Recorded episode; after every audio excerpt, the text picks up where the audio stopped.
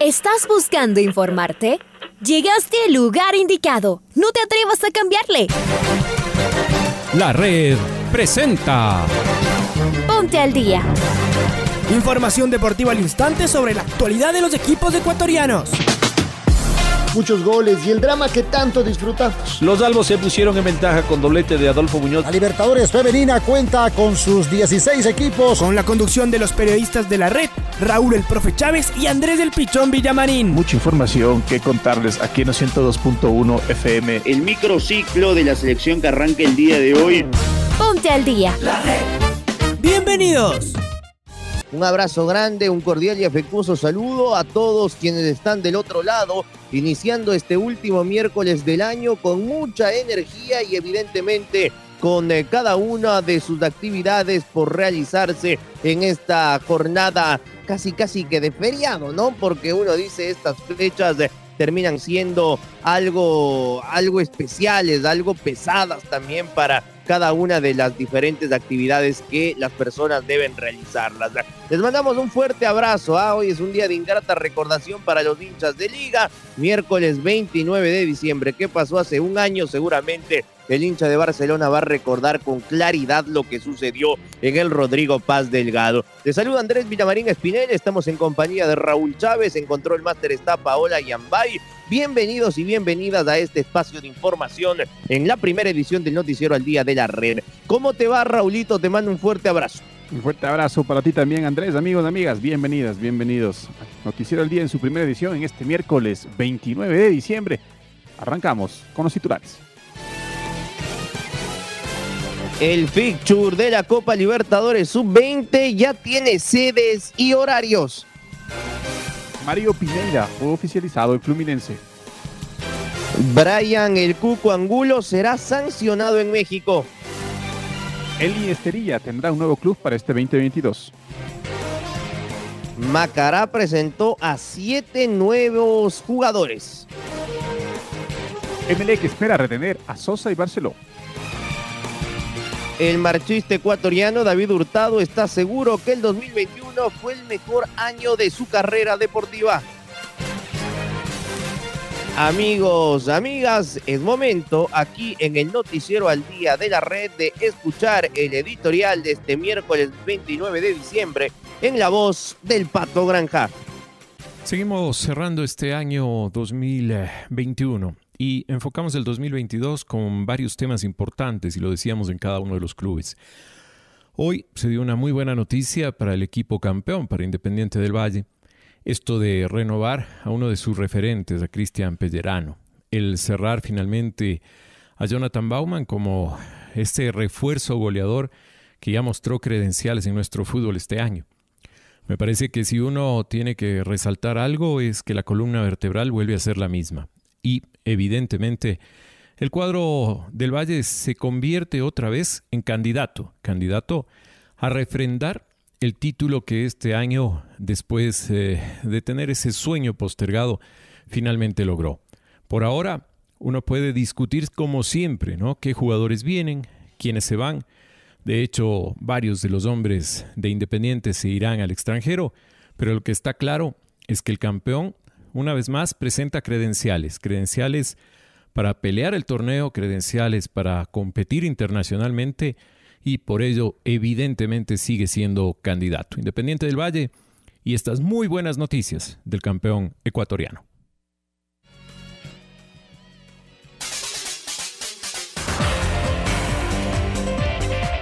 Y vamos a arrancar con eh, información eh, de parte de Conmebol y la próxima Copa Libertadores Sub-20. El organismo sudamericano publicó a través de sus redes sociales el calendario de la Copa Libertadores Sub-20 que se jugará en el mes de febrero del 2022 en la ciudad de Quito. Por Ecuador, Independiente del Valle estará en el grupo A, Liga Deportiva Universitaria en el grupo B y el Orense Fútbol Club en el grupo C. Está ya Marquito Fuentes del otro lado que nos va a dar detalles de lo que se llevará a efecto el segundo mes del próximo año. ¿Cómo te va Marquito? Fuerte abrazo.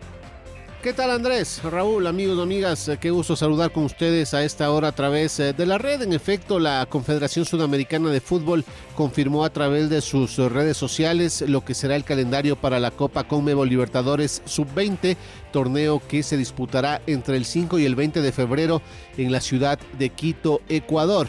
Esta ocasión el torneo continental tendrá la presencia de tres representantes ecuatorianos. Ellos son Liga Deportiva Universitaria, Independiente del Valle y el Club Orense. Así, el ente que rige el fútbol a nivel eh, continental destacó el siguiente calendario con los ecuatorianos presentes. Independiente del Valle en el Grupo A jugará el 5 de febrero frente a Caracas, el 8 de febrero lo hará frente a Sporting Cristal de Perú y el 11 de febrero jugará con Blooming de Bolivia.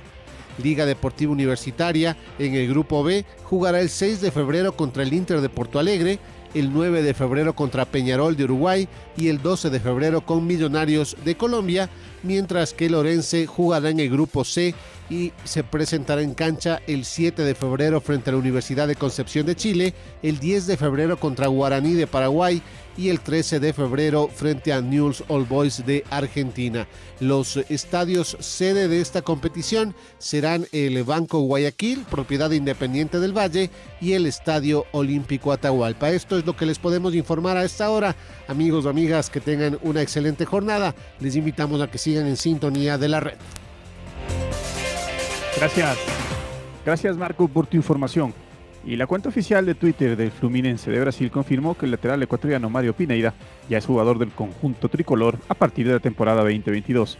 El Pitbull ya había viajado la semana anterior a Río de Janeiro para realizarse los respectivos chequeos médicos y la respectiva firma de contrato que lo liga al cuadro carioca desde el 1 de enero del próximo año.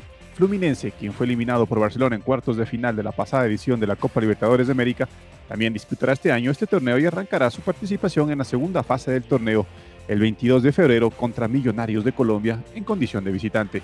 Pineira, de 29 años, se inició en las divisiones formativas de Independiente del Valle en 2010. Pasó a Barcelona en 2016, donde se consagró campeón ese año y también en el 2020. Fue parte de varios procesos de selección ecuatoriana desde la sub-17, sub-20 y de mayores en las eliminatorias rumbo a Rusia, Qatar y en la Copa América 2021 en Brasil.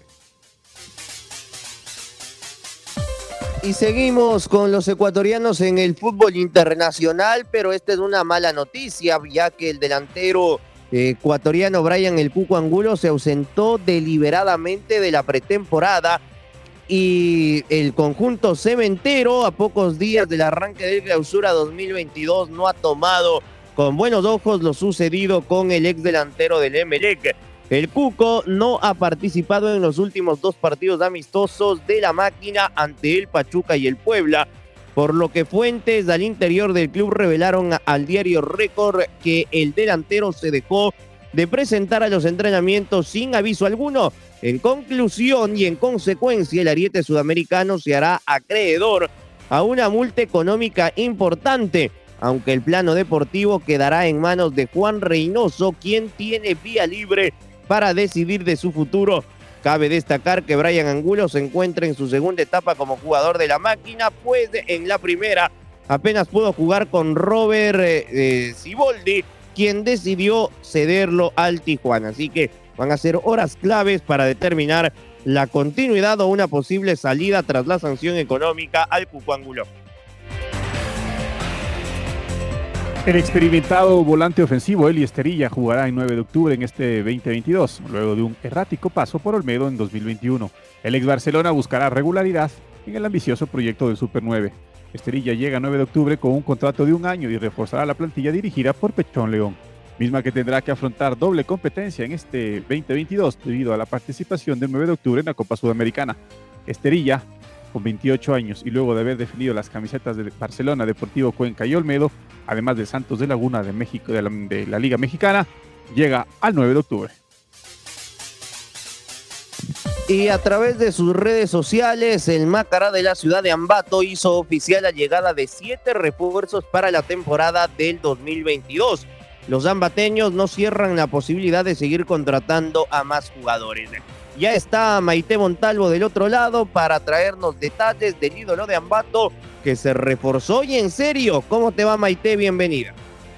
¿Qué tal Andrés y Raúl? Un fuerte abrazo para ustedes. Seguimos con información en cuanto al mercado de fichajes y el equipo que anunció siete nombres de una sola es el Macará, que hizo oficial eh, a través de su cuenta de Twitter y sus redes sociales los fichajes para este 2022. ¿De quiénes se tratan? Acá les cuento. El arquero Johan Padilla llega al Macará, el volante Marcos Olmedo, el lateral por derecha Kevin Peralta, el defensa argentino Álvaro Cazula, el zaguero Jan Peña, el lateral izquierdo izquierdo Ronaldo Johnson y finalmente el volante también por izquierda José Hernández. Por ahora se desconoce si los zambateños seguirán contratando futbolistas para el próximo año, pero todavía suenan algunos nombres que serán del interés de Paul Vélez. Estos son los siete nuevos refuerzos del Macará. Recordarles que se fue su capitán Roberto El Gato Garcés al Emelec y se hablaba de este famoso trueque, por lo cual ha llegado también Ronaldo Johnson al equipo. Se fue como decir su capitán, pero nos dan dos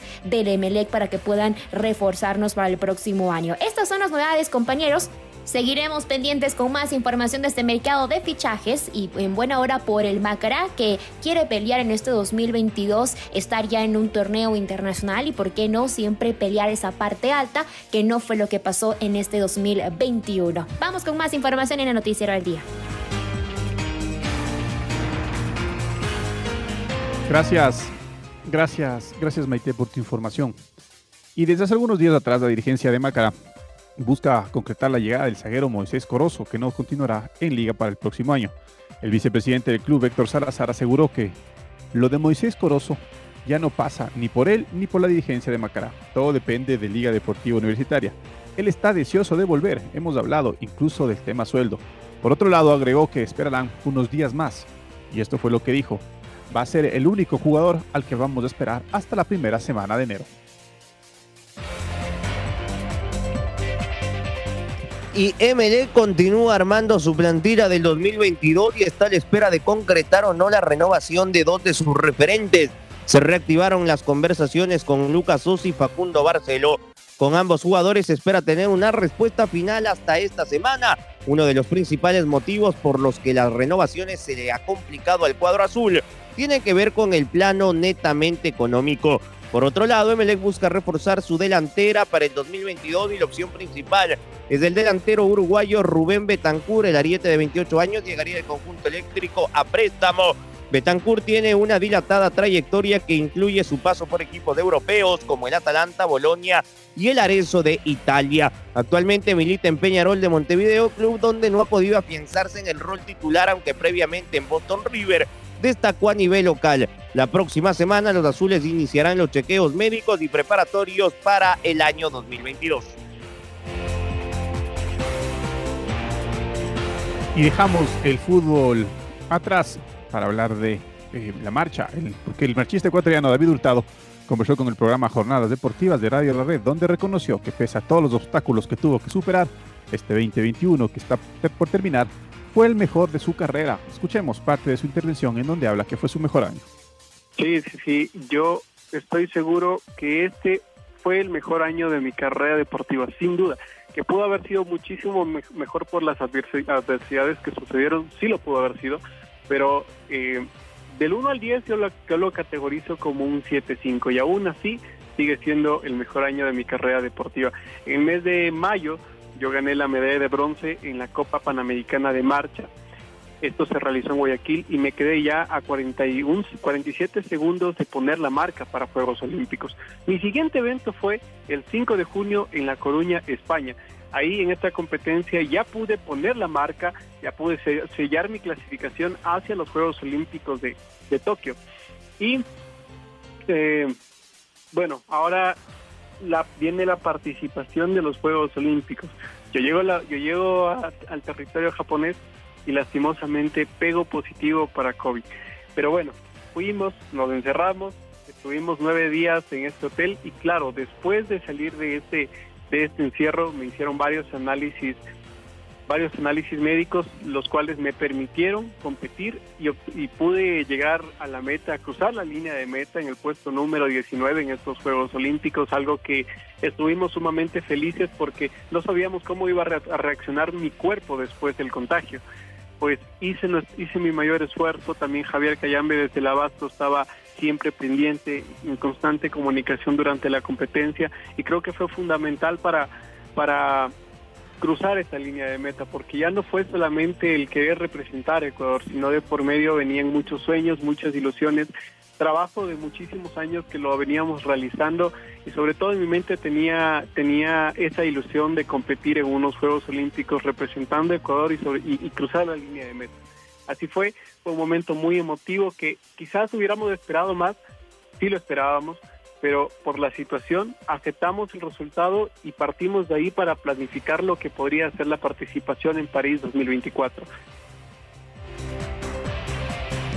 Y seguimos escuchando a Hurtado que representó a Ecuador en los Juegos Olímpicos de Tokio y estuvo a punto de no participar en la prueba de los 20 kilómetros marcha como lo acaban de escuchar pues en su llegada a Japón dio positivo para COVID, dando una muestra de convicción y constancia. Hurtado se recuperó a tiempo para llegar a la línea de salida, ingeniándose varias maneras de entrenar en la habitación donde fue confinado donde fue confinado para guardar la cuarentena. Vamos a seguir escuchando a David Hurtado, este extraordinario deportista ecuatoriano.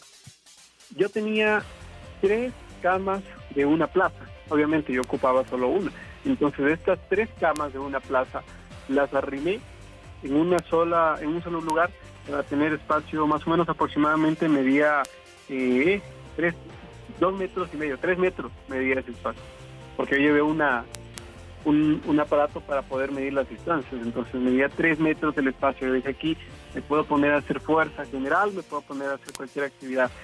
Entonces el pasillo de ingreso hasta el tope de la habitación medía seis metros entonces yo dije, aquí en estos seis metros voy a hacer la carrera, lo que tenga que hacer. Entonces, al siguiente día, después de que, de, al, día número dos, número tres, de haber estado encerrado, en esos seis metros yo hice 10 kilómetros en la mañana en la tarde pues una sesión de estiramiento. Al siguiente día, en este cuadrito que les digo yo que hice de, de, tres metros, ahí me puse a hacer fuerza, estaba haciendo abdominales, lumbares, eh, levantaba un poquito también, en, la, habitación habían una, una, banquita. Esa banquita, pues yo lo utilizaba para, para, para hacer fortalecimiento de brazos. Había una lámpara, una lámpara pesada. Yo lo utilizaba como una barra para levantarla y la levantaba. El colchón, el colchón me, lo ponía en la espalda para hacer sentadillas, así. Entonces, con cada artículo que había dentro de la habitación, yo trataba de darle utilidad en beneficio de la actividad de, hacer fuerza, de hacer fortalecimiento.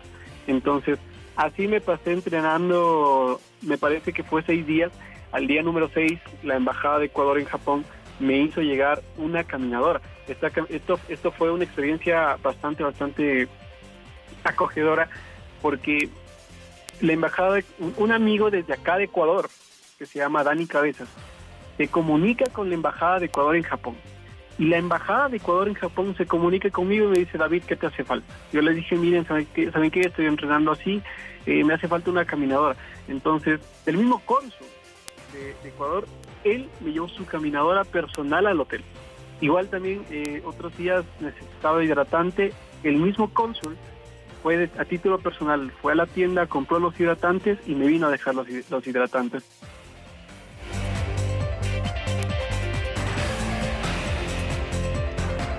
Y Alejandro Villagómez, luchador ecuatoriano que se destaca en el extranjero, habló acerca de su recorrido en el deporte y su destacada temporada en este 2021 compitiendo en la Bundesliga. Escuchemos lo que dijo. Fui campeón de Moscú, ahí empecé a darme cuenta que estaba ya en otro nivel. Eh, empecé a dominar, bueno, aquí en Ecuador, gracias a Dios, he dominado los últimos 5 o 6 años en, en el peso que he hecho. Y qué más te puedo decir, eh, después viajé a Turquía, competí en Turquía, estuve preparado para un preolímpico en el 2016, parado literal en, Turquía, en Estambul, no se dio por circunstancias que no conozco, ya, ya te imaginarás, pero bueno, yo no me hago problema, yo no quiero nunca estar en contra de nadie, simplemente quiero hacer lo que amo, ¿no? Y demostrar, ¿no? Con resultados. Y bueno, se me se pusieron muchos bloqueos en el camino, pero me contrataron en un club este año en la Bundesliga. Bueno, bueno, anteriormente a eso, igual luché en varios campeonatos en Kazajstán, en Rusia, en Dagestán, en Chechenia, en, todo el mundo he luchado, en Yakutia, en Mongolia, he luchado en todo el mundo, pero como, por, como que un poco por club, digámoslo así, ¿no? Porque no el, Ecuador como que no quería que yo salga a la luz. Pienso que eso es lo que yo siento, pues puede ser que esté equivocado. Eh, tú sabes cómo se maneja el tema de federaciones y todo eso, siempre ha habido problemas, ¿no? Y bueno, eh, se dio esto, pero después de este año me contrató, o sea, bueno, de hecho el año anterior me contrató la liga alemana, la Bundesliga, y no, se pudo, no pude ir por el tema de la pandemia, pero este año me volvieron a dar contrato y fui. Y gracias a Dios acabé invicto todos mis combates, vencí a campeones europeos, medallistas mundiales, olimpistas. Terminé invicto y con una muy buena superioridad. Imagínate que acabé con eh, una suma de 45 puntos, creo, 46 puntos a dos puntos en contra. O sea, marqué 46 puntos en toda la competencia y dos puntos que me hicieron que fue eh, de empuje. Me sacaron el círculo dos veces, eso es todo.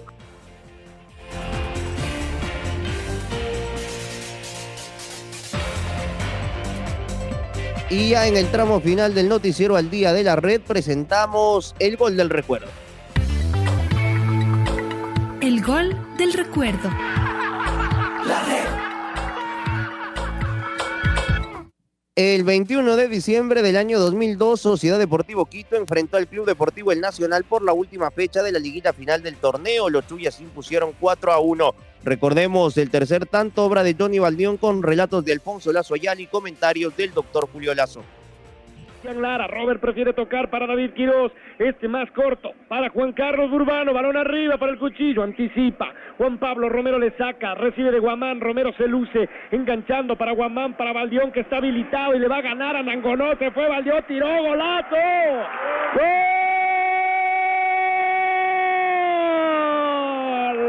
¡Gol! de Quito. Me pareció que salió un poquitito adelantado. El juez de línea miró y siguió corriendo y después sí, todo lo hizo el rayo y el toque para que ni vuele Ceballos. 3 a 1. ¿Será que se liquida todo a los 26 minutos del segundo tiempo? Este sí que fue un baño de agua fría para los de rojo. 3 a 1 le está ganando el Quito en la final. La definición de otro mundo de Johnny Valdeón tras recibir de Lulú Castillo. A mí me pareció que estaba medio metro adelantado, pero en velocidad contra Nangonó le sacó dos metros de ventaja y cuando salió el arquero se la tocó una esquina. ¡Qué golazo de Johnny Valdeón! 3 a 1, el Quito mata a Nacional. Ahora ya estás al día junto a nosotros. La red presentó Ponte al día. Informativo completo sobre la actualidad del fútbol que más nos gusta, en donde estés y a la hora que tú quieras. Quédate conectado con nosotros en las redes de la red. Síguenos como arroba la red Ecuador y no te pierdas los detalles del deporte minuto a minuto. Escúchanos en vivo en TuneIn y en los 102.1 FM en Quito. ¡Te esperamos!